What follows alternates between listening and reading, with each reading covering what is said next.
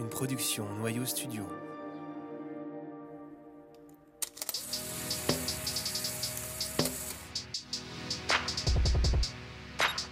Vous écoutez Vision, un podcast sur la photographie contemporaine.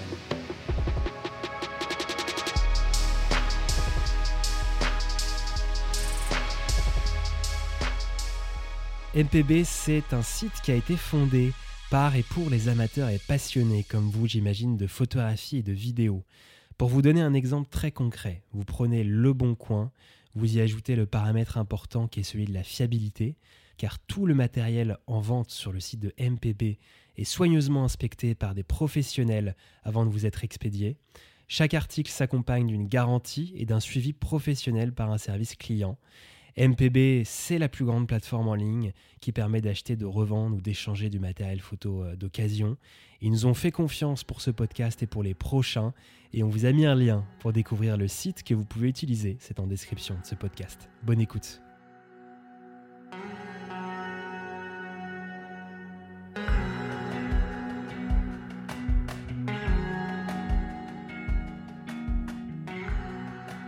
L'image qui est présentée là, c'est une image euh, tirée de ma série euh, Anima, que j'ai photographiée entre 2017 et 2019 sur des pèlerinages religieux et des célébrations euh, religieuses à travers le monde. Et donc la photo qui est présentée, c'est un enfant, un, jeune homme, qui est assis sur son cheval, fait très probablement partie d'une grande famille d'éleveurs andalous. Et donc cet enfant, il est posé devant une carriole. En fait, cette carriole qu'on voit euh, derrière lui euh, sert à, amener à travers l'Espagne euh, tous les différents pèlerins jusqu'à un arbre en fait et une église où les gens viennent se recueillir où il y aurait eu une, apparition de la Vierge au 19e siècle. Moi, c'est une image qui me plaît beaucoup puisqu'elle a plusieurs niveaux de lecture. Bien sûr, bon, visuellement, elle est intéressante puisque les fleurs représentent le niveau d'attention que mettent les personnes euh, dans la décoration, dans le pèlerinage, euh, pour justement décorer ces carrioles. Puis l'enfant porte euh, lui-même aussi une tenue traditionnelle d'éleveur terrien andalou. Et puis surtout, c'est sa posture, je pense, qui est intéressante puisque ce gamin, il doit avoir quelque chose comme ça, 9-10 ans. Mais en fait, on, sent déjà à travers la manière dont il se tient, dont il pose, ma photo. Je ne l'ai pas amené ici. Hein. Moi, l'enfant était là, euh, la scène se présentait comme ça devant moi. Je lui ai simplement demandé de me regarder, de s'arrêter puis de me regarder puisqu'il était en mouvement. Et euh, la manière dont il se tient, euh, la manière dont il me regarde, on sent déjà à travers lui presque le poids en fait des traditions familiales et puis religieuses qui passent à travers lui. Il y a quelque chose euh, au niveau de son statut euh, social, puisque dans ces pèlerinages-là, euh, ce sont les personnes qui font le pèlerinage à cheval, sont très souvent les personnes issues de familles plutôt riches, voilà, de propriétaires terriens en Andalousie. Et donc voilà, ce jeune homme, je pense qu'il est déjà très conscient de d'où il est et puis d'où il va surtout. En tout cas, dans ce projet particulier-là, qui a été celui des pèlerinages religieux, j'ai aussi interrogé toutes les notions de tradition et de transmission surtout. En tout cas, l'exemple de ce jeune homme ici euh, est assez intéressant euh, pour la série dans son ensemble.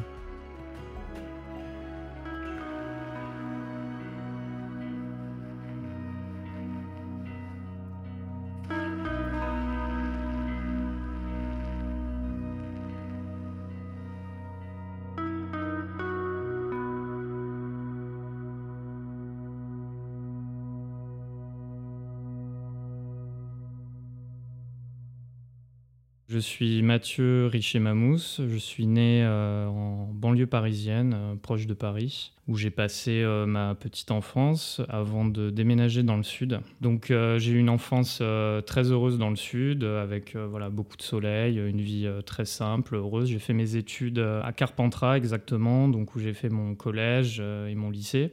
ce qui m'a très rapidement intéressé, c'est le documentaire, le voyage, le journalisme en fait, surtout.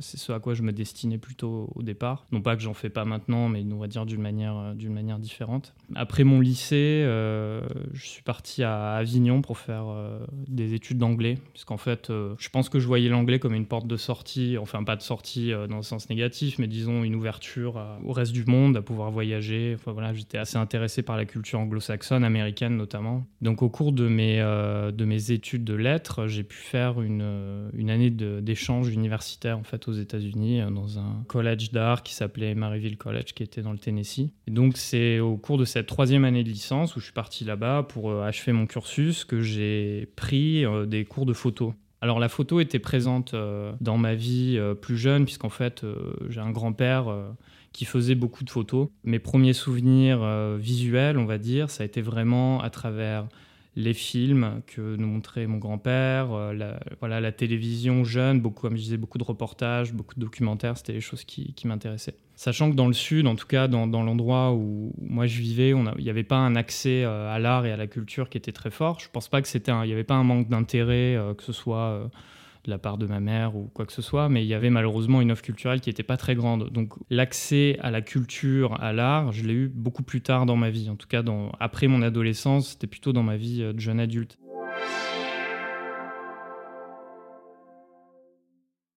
Et donc c'est au cours de cette euh, troisième année euh, de lettres anglaises aux États-Unis que donc j'ai pris un cours de photo parce que voilà je commençais une pratique mais très amateur. J'avais un appareil, j'avais un petit Nikon à l'époque ou un petit Sony, je sais plus. Je faisais des photos de ce qui m'entourait, des amis, euh, des petits voyages que je faisais, mais bon, sans vraiment euh, avoir euh, d'ambition professionnelle ou en tout cas d'amener la chose plus loin. Donc j'ai pris ce cours de photo qui était sur mon dernier semestre d'études. Donc notre prof, c'était un photographe qui avait une trentaine d'années qui s'appelait Brian Wagner qui était un photographe euh, qui travaillait pour la presse locale, enfin qui travaillait euh, pour faire des séries documentaires à travers les États-Unis. Et euh, je me souviens très bien du premier cours, donc on s'est assis. J'avais absolument aucune notion, en fait, très sincèrement, de ce que pouvait être la photographie, de ce qu'elle pouvait montrer, en fait. Voilà, moi, je m'arrêtais au simple fait de prendre des photos de ce qui nous entourait. Donc ce photographe a commencé à nous montrer son travail, à présenter des images, et en fait j'ai eu un choc notamment sur une image, donc qui était une image en noir et blanc, euh, très simple, de, je pense, euh, ses cousins, il, me semble, dans mes souvenirs. On voit un ponton qui donne sur un lac, et puis euh, juste des mains qui dépassent de ce ponton, donc c'est un enfant qui était accroché, et puis un autre enfant qui sautait, on voyait juste les jambes dépasser, en fait. Et là, je me suis dit, on peut montrer des choses, évoquer un souvenir, mais aussi parler d'une atmosphère, d'une ambiance. On peut, de manière implicite, raconter une histoire avec de la photographie.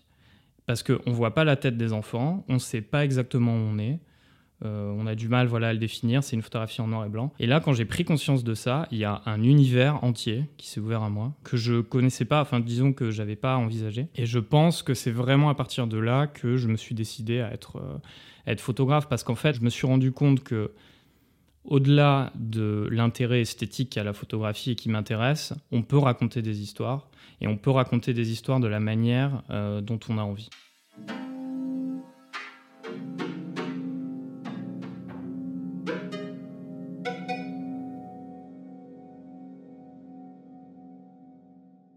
Donc, à la suite euh, de cette découverte, euh, moi, j'ai terminé mon cursus, hein, j'ai terminé ma licence, mon année d'études aux États-Unis, et puis je me suis décidé à faire une école de photographie. Je suis rentré en France, je suis allé m'installer à Paris, donc j'avais 20 ans, et j'ai commencé un cursus dans une école de photo qui s'appelait Icar Photo, qui n'existe plus maintenant, mais euh, voilà, qui a formé un bon nombre de photographes, surtout à l'ère euh, de la photographie argentique. C'était la première fois que je vivais en tant que jeune adulte sur Paris, donc euh, rencontrer des gens qui avaient les mêmes centres d'intérêt que moi, et puis cette ouverture en fait à l'art, à la culture, enfin voilà, c'est un monde, moi, que j'ai découvert complètement à partir de mes 20 ans, donc c'est un moment où j'ai commencé à, en tout cas, à m'affirmer euh, visuellement et puis à prendre conscience qu'il y avait beaucoup, beaucoup de choses à faire et donc à apprendre le métier de photographe. Cours de ma deuxième année euh, d'études, j'ai fait un stage dans un studio, un grand studio euh, à Aubervilliers de, de, photographie et de tournage vidéo qui s'appelle le Little Grand Studio qui venait d'ouvrir d'ailleurs, et j'étais un de leurs premiers stagiaires. C'est la première fois, voilà, à ce moment-là, où j'ai mis les pieds dans un, sur des plateaux en fait de tournage et de, photos euh, commerciales. Enfin, il y a plein de choses qui se faisaient, hein, de la pub, euh, de la mode, des éditos, tout ça. Et là, pareil, euh, c'était une deuxième claque et c'est un deuxième monde en fait qui s'est ouvert à moi puisque à l'école, on apprend des choses. Enfin, si vous voulez, dans, cette école, on, apprenait les bases de la photographie. voilà, on avait des cours d'histoire, on avait des cours de développement. On travaillait beaucoup à l'argentique encore, même si c'était il n'y a pas si longtemps. C'était un souhait des, un souhait des, des professeurs. Et là, je me suis dit, à ce moment-là, ok, on peut gagner sa vie en faisant de la photographie. J'arrivais sur des plateaux où il y avait 150 personnes, on photographiait des campagnes de mode qui étaient présentées dans le monde entier. là, je me suis dit, il y a quand même quelque chose à apprendre au-delà de l'intérêt que j'avais euh, moi euh, pour euh, la photographie documentaire, tout ça. Alors j'étais aussi confronté à un, deuxième problème, c'est que c'était une école qui était coûteuse comme la plupart des écoles privées, et j'ai dû en fait travailler, commencer à travailler pour finir de la payer. Et le choix s'est imposé assez rapidement. En fait, je me suis rendu compte qu'en trois mois, quatre mois de stage, j'avais plus appris qu'en an et demi d'école, donc j'ai quitté cette école au bout de la deuxième année pour me donner, enfin me euh, me mettre à travailler à temps plein en fait en tant qu'assistant plateau. Euh, vraiment assistant plateau quand on commence, pour ceux qui connaissent, c'est euh, on fait les cafés, on passe le balai, on ouvre, on ferme, on est là 15 heures par jour. Enfin, en tout cas, c'était le, départ de mon apprentissage du métier.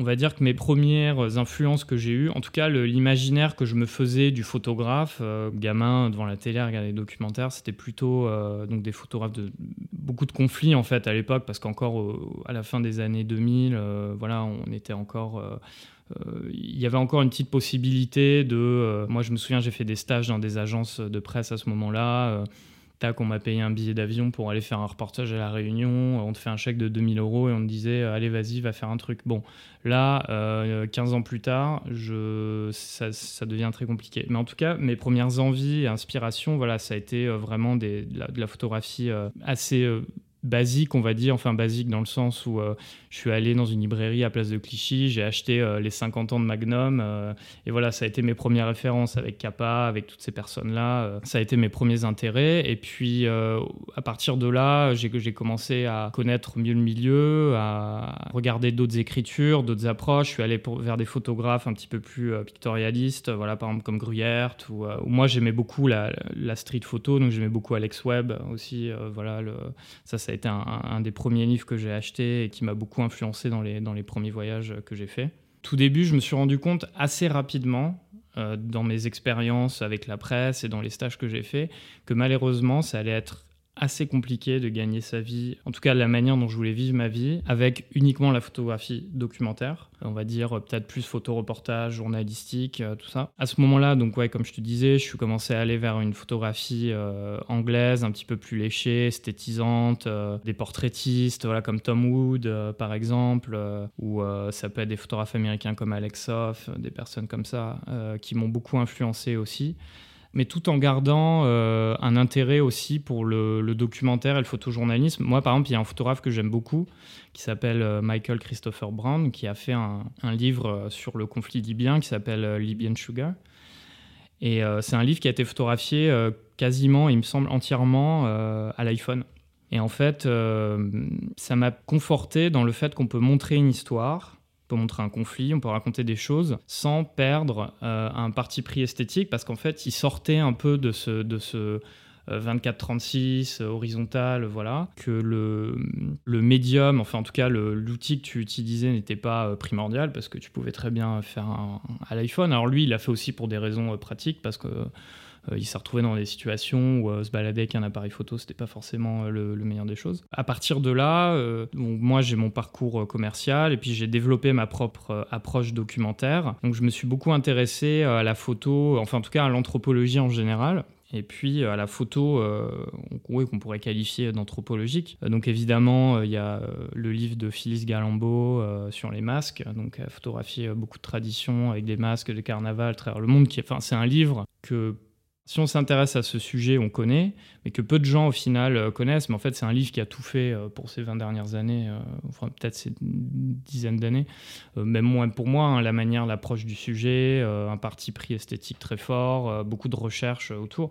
Bah, évidemment, voilà, il y a les écrits de Lévi-Strauss, il y a le vaudou haïtien qui a été étudié par Alfred Métro, voilà, quand je suis allé faire des, reportages là-bas, tout ça. Donc, je suis parti de quelque chose d'assez généraliste, on va dire, avec des portes d'entrée énormes que sont euh, voilà Kappa, euh, ou même des, des, photographes comme Salgado, parce que c'est des photographes qu'on voit partout en fait en grandissant en tant que photographe. À Paris, on a l'impression que voilà, il y a quasiment que ça, euh, alors qu'il y a plein d'autres choses aussi. De là, j'ai commencé voilà, à affiner un peu mon parcours. Toutes ces recherches euh, m'ont permis de, développer euh, une approche plus personnelle, en tout cas d'orienter mes recherches vers des sujets qui m'intéressaient. Je vivais à Paris, comme tout le monde, j'avais besoin de gagner ma vie. Donc euh, moi, j'ai assisté pendant longtemps en fait des photographes commerciaux, de mode beaucoup, de pub pendant plusieurs années, ce qui m'a permis d'une de connaître le métier, de savoir ce que c'était une prod une relation avec un client, euh, comment on pouvait gagner sa vie en tant que photographe, puisqu'en fait, voilà, comme je te disais, je me suis rendu compte que gagner sa vie, euh, malheureusement, en faisant uniquement du documentaire, du photoreportage, euh, dépendre de commandes de magazines, c'était assez compliqué. Euh, donc je me suis orienté, c'est un choix que j'ai fait hein, assez tôt. Euh, en fait, je me suis orienté vers, euh, pour gagner ma vie en tout cas, vers des choses plus, commerciales. Et donc pendant plusieurs années, j'ai assisté des photographes, j'ai beaucoup voyagé en faisant ça, j'ai pris pas mal d'expérience, je me suis créé un réseau, j'ai appris à faire voilà, de la lumière, à travailler de manière commerciale en fait. J'ai appris un métier parce que photographe, moi en tout cas, je considère que c'est un, un, un, métier d'artisan en fait. Donc euh, quand on part d'un projet euh, de zéro, qu'on te demande de créer euh, une campagne, quelque chose en tout cas, bah, il faut avoir des connaissances techniques, il faut avoir des connaissances en lumière, il faut savoir utiliser les bons outils sur l'ordinateur, il faut savoir, enfin voilà, il y a, y a, plein de choses comme ça qui m'ont intéressé aussi. Et donc en parallèle de toute cette pratique commerciale où j'étais, je travaillais beaucoup en tant qu'assistant, j'ai aussi commencé à développer, surtout à partir de 2017, mes propres séries documentaires. Donc j'ai fait beaucoup de recherches. Et puis pendant plusieurs années, euh, j'ai commencé à shooter des séries documentaires, donc au début beaucoup autour euh, du vêtement et des pèlerinages religieux. Ce qui m'a passionné, enfin ce qui me passionne toujours dans, dans tout cet aspect du milieu, c'est très complet. C'est-à-dire qu'une partie de recherche au début, on se pose, il y a un sujet qui nous intéresse, on regarde des références, on regarde des films, des documentaires, voilà. Ensuite, on part produire ce sujet. Ça demande évidemment euh, beaucoup de débrouillardise, euh, de, voilà, de, de, parler aux bonnes personnes, euh, tout ça. Évidemment, les photos, c'est essentiel. Il faut faire des bonnes images. Est-ce que ton sujet a un intérêt? Journalistique Est-ce que ton sujet, enfin en tout cas selon ce que tu veux en faire, après tu peux faire un sujet pour faire un livre pour toi, mais si tu souhaites le, diffuser dans la presse, est-ce que c'est le bon moment? Est-ce qu'il y a un intérêt pour ce genre de sujet? Ensuite, euh, une fois que le sujet est fait, euh, on revient, on édite les images, on travaille avec un journaliste sur place ou après, on écrit, on voilà euh, à qui on va le pitcher, à qui on va l'envoyer.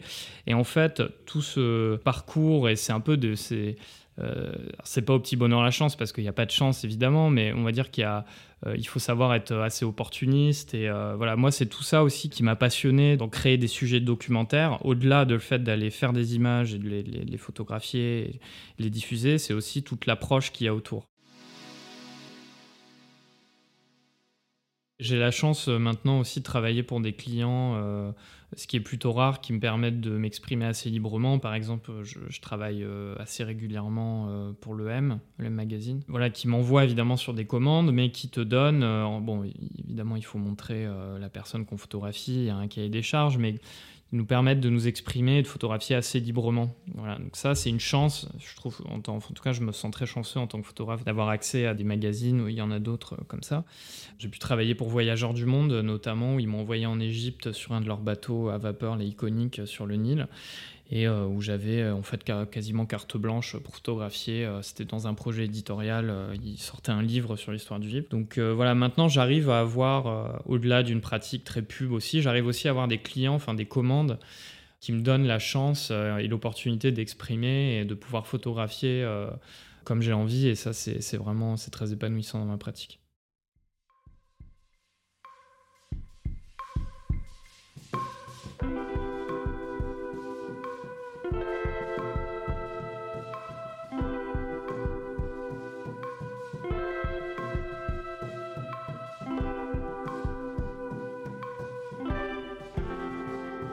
L'esthétisme, euh, pour moi, dans la photographie, il est primordial. Avant tout, moi, je fais une image, évidemment, pour raconter une histoire, mais aussi euh, pour faire une belle image, que ce soit dans la composition, euh, dans les sujets que je vais photographier. Enfin, pas, je parle pas de que le sujet soit beau ou pas, mais je veux dire dans le cadrage, qu'il y ait un intérêt dans la lumière, surtout. Moi, je recherche je recherche beaucoup des lumières intéressantes de fin de journée, au début de journée, ou des choses solaires. Enfin voilà, j'ai du mal à photographier des choses plates.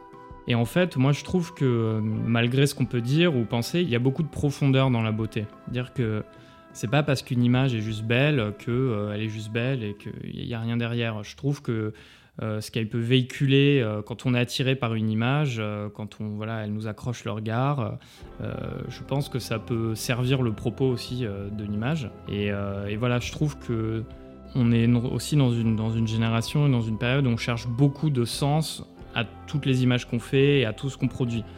Euh, ce qui est très bien d'ailleurs, c'est une question qu'il faut se poser et qui m'habite moi aussi. Euh, on se pose très souvent la question pourquoi on fait ça, qu'est-ce qu'on veut dire? Mais je trouve que une belle image en soi, pour moi, a autant d'importance et autant de profondeur qu'une image euh, qui va être assez explicite, par exemple, voilà, quand on fait un sujet documentaire.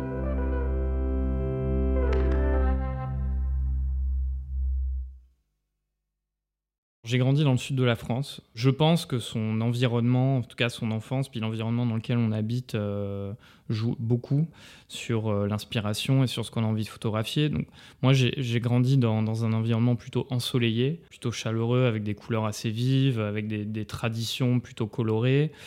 Donc, sans chercher trop loin, euh, je pense que naturellement, j'ai un attrait pour ça, même moi, d'un point de vue personnel je passe beaucoup de temps, euh, enfin en tout cas le plus que je peux dans, voilà, dans le sud, enfin au soleil, dans des destinations plutôt chaudes. Je pense que c'est un, attrait naturel. Alors j'ai rien contre la Scandinavie, contre tous ces pays-là, bien sûr, je trouve que c'est très beau en soi, mais euh, je pense que c'est quelque chose qui vient un peu des tripes, quoi. Même si on, c'est une question qu'on enfin, voilà, qu'on m'a déjà posée, pourquoi c'est la couleur et pourquoi ces teintes plutôt orangées, chaudes et tout ça. Mais je pense que c'est quelque chose que je fais naturellement et que je vais chercher naturellement. Alors c'est assez bizarre parce que moi je m'habille de, manière plutôt sobre, tout ça, mais euh, je suis très sensible à l'environnement qui m'entoure. Euh, donc euh, d'ailleurs je, je, suis plutôt entouré de gens plutôt joyeux et, et drôles et voilà. et puis je vais chercher des choses où il y a de la vie, de la chaleur, de la couleur. voilà, c'est des choses qui m'intéressent de photographier.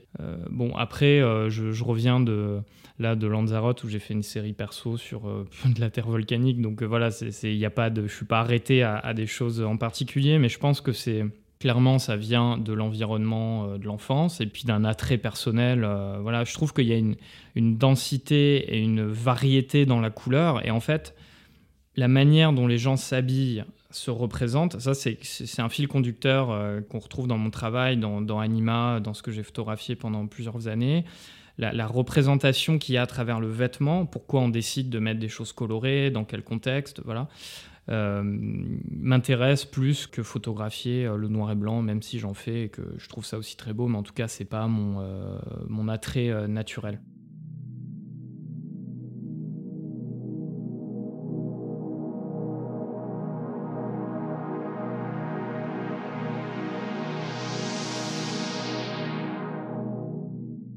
Évidemment, euh, il y a eu tout un mouvement aussi euh, dans la photographie de mode notamment euh, qui a été influencé beaucoup par la photographie documentaire anglaise. Il y a, on va dire, il y a à peu près 7 ans, 7-8 ans, ça a commencé, on, a encore maintenant. Donc moi, c'est un moment aussi de, mon parcours où j'ai développé mon parti pré-esthétique et en tout cas la manière que j'avais de photographier. évidemment, j'ai eu beaucoup d'influence euh, par tous ces photographes anglais. Donc voilà, on citait Tom Wood, qui tire plutôt avec des teintes plutôt chaudes. Et ça s'est retrouvé dans le travail. Euh, donc tout ce travail documentaire, c'est aussi transposé à la mode. Et en fait, on a eu tout un moment où, euh, où pendant plusieurs années, bah, tout était très chaud et coloré. Enfin, il y a beaucoup de travail à l'argentique, au labo, plutôt des teintes comme ça. Donc oui, je pense que clairement, ça m'a aussi influencé dans la manière dont j'ai tiré. Mais après, voilà, c'est quelque chose, je pense aussi, qui a été complété par ma propre expérience c'est par mon enfance, c'est par un attrait naturel. C'est pas quelque chose qui est forcément très explicable. Je pense que ça touche vraiment à, l'intime et puis aux souvenirs, euh, aux souvenirs personnels. Moi, je, ça va être plus vendeur pour moi d'aller passer euh, mes vacances euh, au bord de la mer à Majorque que au fin fond de la toundra, voilà, dans un environnement plutôt désertique. Donc, je pense que là, c'est vraiment quelque chose qui touche au goût personnel, en fait.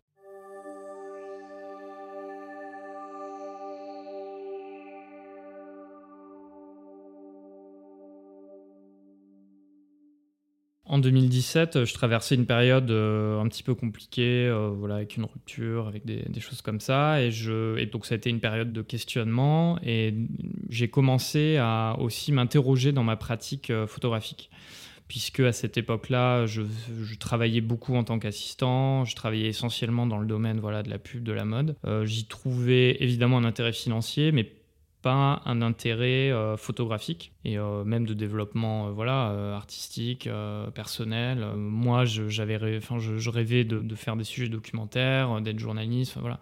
Et j'y trouvais plus mon compte. Je me suis dit il faut que je commence pour de vrai puisque je faisais des petites séries mais c'était pas très recherché pas très poussé. J'avais besoin de commencer un vrai travail documentaire personnel. Donc j'ai beaucoup lu euh, j'ai cherché les premières opportunités, des thématiques euh, qui m'intéressaient, et puis je me suis retrouvé à aller euh, donc faire un voyage à Séville, en Andalousie, au cours de la Semaine Sainte. La Semaine Sainte, ça réunissait plusieurs choses qui m'intéressaient.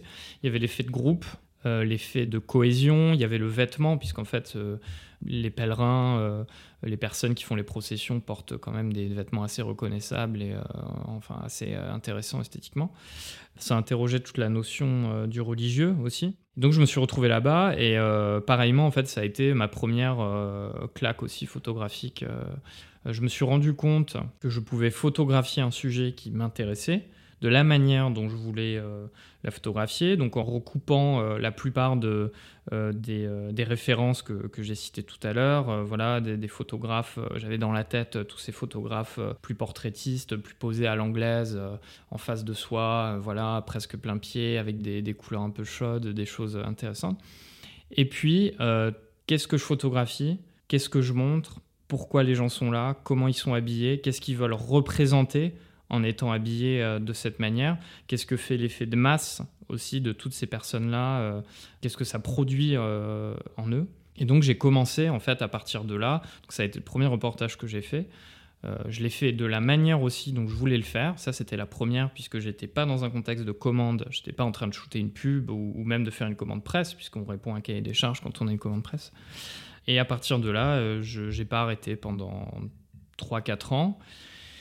Donc j'ai photographié euh, huit reportages différents dans dix pays. En fait, je voulais continuer cette thématique. Je suis allé à Haïti, photographier le vaudou haïtien. Euh, euh, je suis allé en Bulgarie pour photographier voilà, la tradition des, des, des je suis allé en Inde, au Sri Lanka. J'ai fait d'autres pèlerinages en Espagne.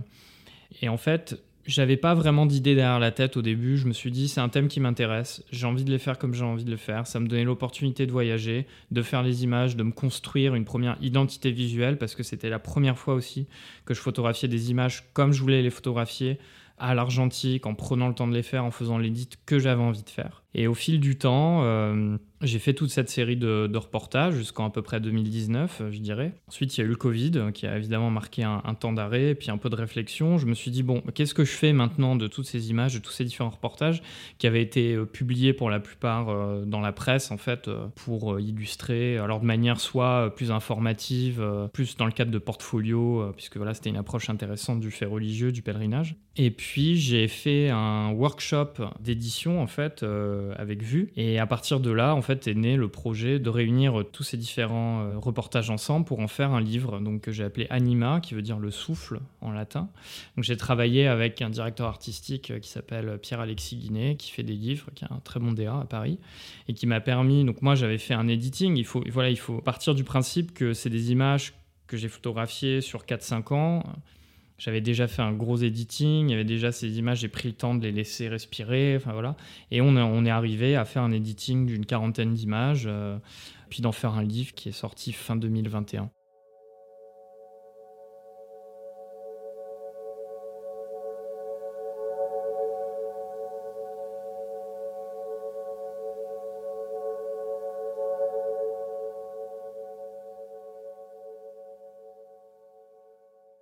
Dans Anima, c'était de photographier ces situations et ces personnes. Alors ce qui est important, et ce que je tiens à préciser, les personnes, j'ai pu leur demander de s'arrêter, de me regarder, tout ça, mais je n'ai jamais fait poser les personnes. C'est-à-dire qu'il y a une fine, un, fin équilibre entre une photographie euh, plutôt voilà de face, comme je disais avec cette influence américaine, mais j'ai jamais créé des situations.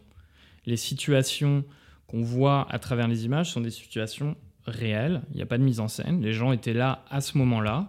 Euh, moi, c'est le jeu du chat et la souris. Quand je suis là-bas, je, regarde, je vois ce qui se passe. Tiens, ce décor, ça m'intéresse. Qui va passer devant euh, Qu'est-ce qui va se passer Ah, c'est pas la bonne heure de la journée. Je vais peut-être revenir un petit peu plus tard. Euh, voilà, j'avais envie de photographier à la bonne lumière, dans les bonnes conditions. Ça, ce sont des, des contraintes techniques que j'ai aussi appris avec mon parcours plus commercial, en fait. Mais encore une fois, toutes ces personnes-là se sont trouvées à ce moment-là sans que je leur demande d'y aller. Voilà. Donc ça, c'était assez important aussi. J'avais pas envie de déformer la réalité parce qu'elle n'est pas du tout déformée.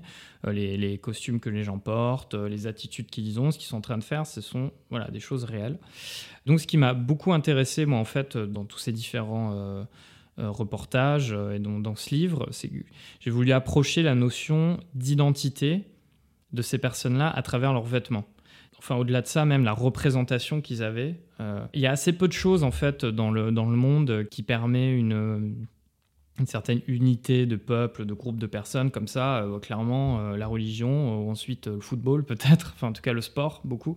Au-delà de, de montrer voilà, le fait religieux, les différentes déclinaisons du fait religieux à travers le monde, comment ça pouvait se manifester, en fait c'est ça qui m'intéressait, la manifestation de fait religieux, j'ai pris voilà, le parti pris du vêtement, donc pourquoi les gens s'habillaient comme ça, pourquoi ils se représentaient comme ça, toute cette notion de représentation m'intéresse beaucoup à Haïti, par exemple, on peut en, parler. Euh, donc, en, lisant, moi j'avais étudié le travail d'Alfred Métro justement sur le vaudou haïtien. Euh, les personnes qui font des trans, par exemple, donc qui s'habillent comme des, déités euh, du, panthéon du vaudou haïtien, ça leur permet de s'exprimer dans un temps donné, en fait, d'échapper aux normes de la société, souvent à l'époque d'échapper d'ailleurs à la contrainte de l'esclavage. Hein. Et ça, on, leur donnait la possibilité de pouvoir s'exprimer.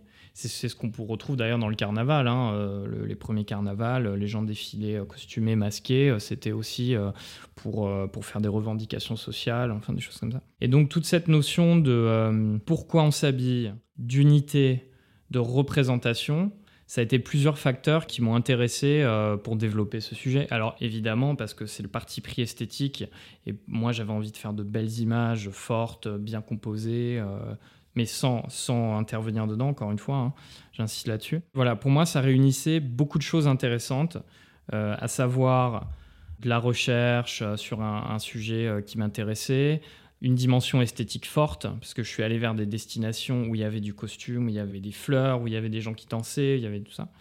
Et puis, évidemment, évoquer un sujet qui est plutôt universel, en fait, qui est le fait religieux et auquel tout le monde, du moins par sa culture, peut se référer.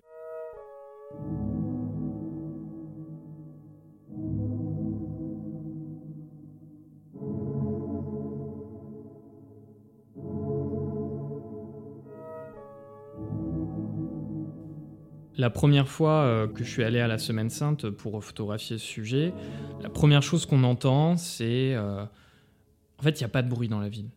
Il y a une ambiance assez lourde, presque sombre en fait, puisque c'est autour de la Semaine Sainte, euh, enfin en tout cas au début, c'est la mort du Christ hein, qui est célébrée. Donc il y a une ambiance assez lourde, assez pesante, euh, presque mortuaire. Voilà, on entend, il y, a y a juste les tambours, euh, puis il y a les trompettes, voilà, et puis il y a toutes ces personnes qui portent les, les, les, chars en fait, les chars où il y a des, représentations du Christ ou de la Vierge. Donc quand on arrive là-bas la première fois, on voit tous ces gens habillés, qu'on entend la musique un peu sombre, un peu lourde, qu'il y ait une unité parce que les gens marchent presque au pas, ils chantent au pas, et même des gens qui pleurent en fait. Moi, ça a été un, ça a été un choc euh, pour moi. Euh, euh, et je pense que c'est ça qui m'a donné envie de, continuer le sujet. Alors celui-là, il est un peu lourd, mais par exemple, Rocio, dans le sud de, l'Espagne, il y a des gens qui marchent des, centaines de kilomètres, des gens qui marchent deux semaines du fin fond de l'Andalousie ou ailleurs pour arriver à pied, hein, pour les plus religieux, jusqu'à cette église de Rossio pour ce pèlerinage à la Vierge. Mais en même temps, il y a beaucoup de joie, on est, on est avec des gens qui dansent, qui chantent, et moi, ça me, ça me touche.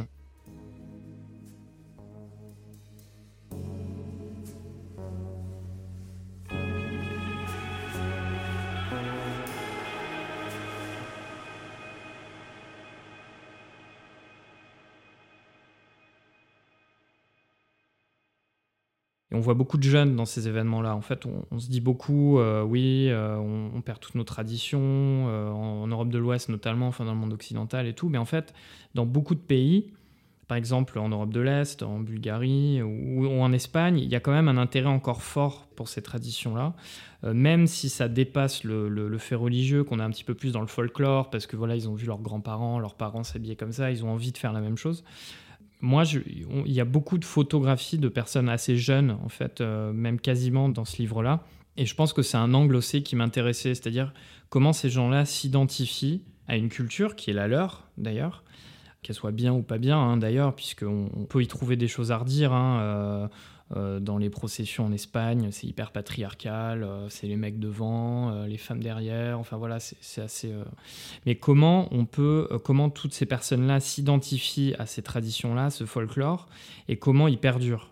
Et quelle est la suite d'ailleurs pour ce folklore, notamment en Europe de l'Ouest? En France, malheureusement, on a assez, assez peu d'exemples, mais on trouve quand même un regain d'intérêt. Euh, il y, a des choses qui se passent en Bretagne, euh, dans les Alpes, qui sont des pays où euh, il y, a beaucoup de, traditions folkloriques. Donc c'est ça qui m'a intéressé aussi dans Anima, au-delà du fait religieux, c'est vraiment d'interroger toute cette notion de, de transmission.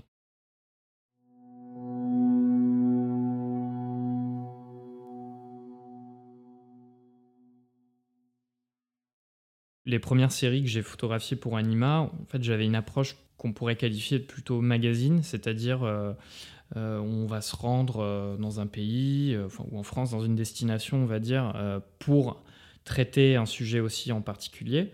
alors là, je l'ai fait, en tout cas, de la, de la, manière dont je voulais le faire, parce que j'avais pas de contrainte d'un magazine, mais c'était sur une temporalité plutôt réduite. C'est-à-dire que je me rendais à un événement qui durait entre deux jours et une semaine, et je photographiais, et puis je revenais à la maison.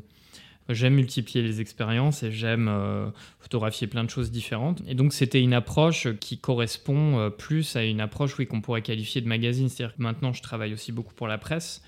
Euh, on m'envoie sur voilà, une destination pour couvrir un événement, pour couvrir, faire des portraits de quelqu'un. Tout ça, c'est une temporalité plutôt réduite. Mais j'essaye, en tout cas, enfin, j'ai l'intérêt d'arriver à développer une pratique euh, peut-être plus longue aussi, plus réfléchie, plus nourrie, peut-être un, sujet sur plusieurs années. Même si Anima, c'est un sujet en fait que j'ai photographié pendant plusieurs années, j'ai quand même eu une approche assez courte de chaque sujet. Il y a, il y a eu huit reportages différents en fait où j'ai passé voilà euh, euh, peut-être dix jours pour le plus long. Dans mon expérience professionnelle, j'ai été élevé aussi à la commande puisque je, travaillais pour des photographes euh, qui répondaient à des commandes, que ce soit d'ailleurs en presse ou euh, pour des, boulots commerciaux.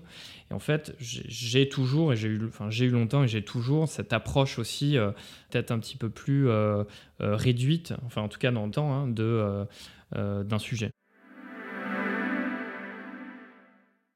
Entre 2017 et 2020, donc je produisais euh, beaucoup de, photographies euh, documentaires, en tout cas des sujets que moi je recherchais euh, et que j'avais envie de, développer, dans l'idée de le revendre ensuite à la presse. Donc je travaillais avec un ou une journaliste, un ou des fixeurs sur place, et donc je me rendais sur place, je faisais des sujets et je le revendais c'était des choses voilà qui, qui c'était une approche de la photographie qui m'intéressait euh, ça venait en, complément euh, de, de, mon travail plus euh, plus commercial. Et donc j'ai pas mal c'était un peu le, le, hasard mais j'ai pas mal travaillé en fait je me suis rendu en Indonésie pour la première fois en 2017 dans le cadre de Anima parce que j'ai photographié des rituels mortuaires en fait à Toraja en Indonésie sur l'île de Sulawesi. Et j'ai passé pas mal de temps à une ville dans une ville qui s'appelle Jogjakarta qui est à Java je travaillais, euh, je me suis fait ami avec une journaliste euh, qui réalisait des documentaires euh, indonésiennes, voilà, qui s'appelle Anita, qui travaillait là-bas. Et Anita m'a parlé, une, quand j'étais sur place, d'une histoire qui m'a beaucoup touché la première fois qu'elle m'en a parlé. Donc c'était une école coranique en fait, donc musulmane, qui avait été créée par une personne qui s'appelait Ibu Sinta, qui était une, en fait une activiste indonésienne, musulmane, transgenre. Donc elle a créé cette première école, donc on, s'est rendu avec Anita, puisqu'elle avait déjà travaillé, elle avait déjà fait un travail documentaire autour de ça. Et donc je suis rentré dans l'univers de, ces personnes. J'avais pas pour but d'aller faire un, travail au début un petit peu plus poussé euh, sur Cinta, sur son école, mais euh, j'ai été très touché par euh, ce qu'elle avait mis en place, en tout cas le, système d'accueil, d'écoute, d'entraide, puisque la société indonésienne, en tout cas sur l'île de Java, est à majorité musulmane ce sont des personnes, en tout cas Sinta et, euh, toute cette communauté euh, qui sont euh, musulmanes et puis qui étaient aussi voilà, transgenres, gays et qui avaient besoin et l'envie d'exprimer leur religion. Donc la première fois, moi je suis allé, j'étais en Indonésie, donc justement à Jogjakarta, que je me suis rendu à l'école, j'ai été accueilli par Sinta qui est une personne avec beaucoup de présence, euh, qui était habillée euh, avec un voile, euh, et qui m'a accueilli comme ça avec ses lunettes. en fait, elle a un visage, on peut le voir dans les photos, qui est malheureusement un peu abîmé, puisque c'est une, une mode en fait dans ces, dans ces populations-là en Indonésie, c'est qu'elles ont fait pas mal de botox et du mauvais botox, souvent qu'elles allaient faire en Malaisie ou aux Philippines, et qui a beaucoup abîmé leur visage. Elles ont fait des chirurgies esthétiques malheureusement un petit peu saboté, euh, en tout cas à chercher des coûts pas très importants et on, voilà, on leur a fait des, procédures euh, qui étaient mal faites et puis euh, dans le cadre du Botox, utiliser du Botox qui était de mauvaise qualité. Et donc voilà, la première fois que moi j'ai rencontré cette personne, je me suis dit, waouh, elle avait un visage hyper boursouflé, en même temps elle était voilée, elle allait prier, en même temps... voilà, elle, elle, exprimait plutôt clairement ses orientations sexuelles, tout ça. Je me suis dit, ok, là c'est quand même un personnage très intéressant qui a fait énormément pour sa communauté. Alors je dis qui a fait parce qu'en fait Cinta est décédée euh, il y a à peu près deux mois maintenant. Elle était en fait elle était malade. Il y a un gros problème de maladie évidemment dans cette communauté. Ils sont confrontés ils sont confrontés beaucoup à, bah, au SIDA hein, comme nous on a pu l'avoir en France dans les années 90 tout ça.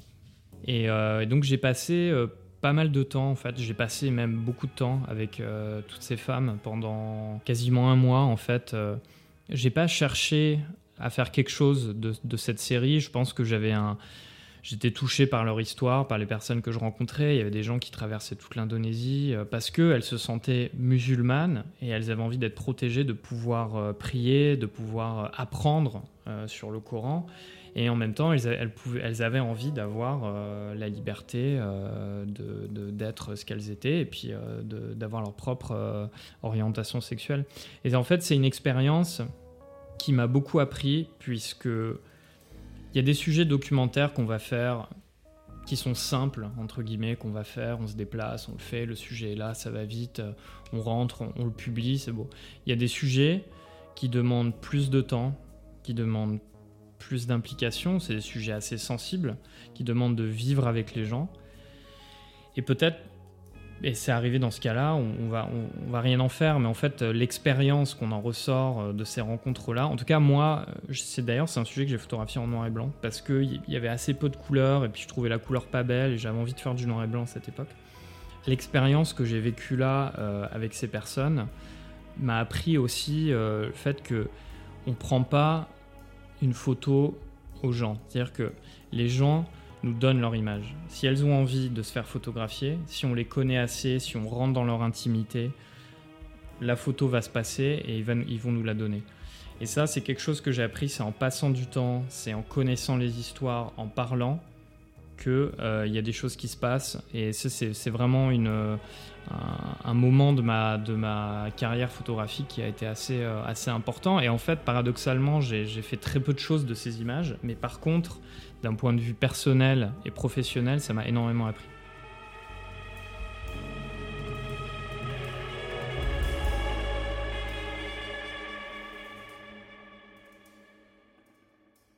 L'avenir de la photographie, c'est plutôt excitant puisqu'il y a plein de pratiques transversales qui se développent euh, euh, on nous demande beaucoup d'ailleurs de faire de la vidéo aussi en même temps, mais je, voilà, je trouve que c'est intéressant. Il y a plein de choses qui se recoupent. On fait de l'argentique, on peut faire du numérique, euh, on fait de la vidéo. Il y a toute une génération de, jeunes photographes. Euh, je, fais mes tirages dans un labo qui s'appelle Émulsion à Paris. Enfin, moi, je le vois. Alors, je ne suis pas un vieux non plus, mais je, vois qu'il y a une, nouvelle génération de photographes qui font des trucs super qui arrivent et, je trouve que c'est assez rafraîchissant et, plutôt prometteur. il faut, de toute façon, il faut aller il faut aller avec son temps et puis euh, accepter que c'est une pratique euh, qui a évolué déjà énormément. Hein, parce que je veux dire, euh, quand on voit les premiers photographes qui allaient photographier du conflit avec leur chambre pendant la guerre de sécession, bon voilà, quand on voit maintenant l'état de la profession se décline. Je suis pas pessimiste. Je trouve qu'il faut aller avec son temps. Il y, a, il y, a, plein de choses intéressantes et prometteuses qui se développent. Alors il faut faire attention quand même. je trouve il y a beaucoup de personnes qui s'identifient euh, au réseau, qui passent peut-être trop de temps sur, euh, sur Insta, sur toutes ces choses-là, et qui, qui, vont chercher des références. Mais je pense que les vraies références, si je peux me permettre, sont pas forcément là. Il faut aller voir des expos, il faut lire des bouquins, il faut aller voir des musées, il faut ouvrir des magazines.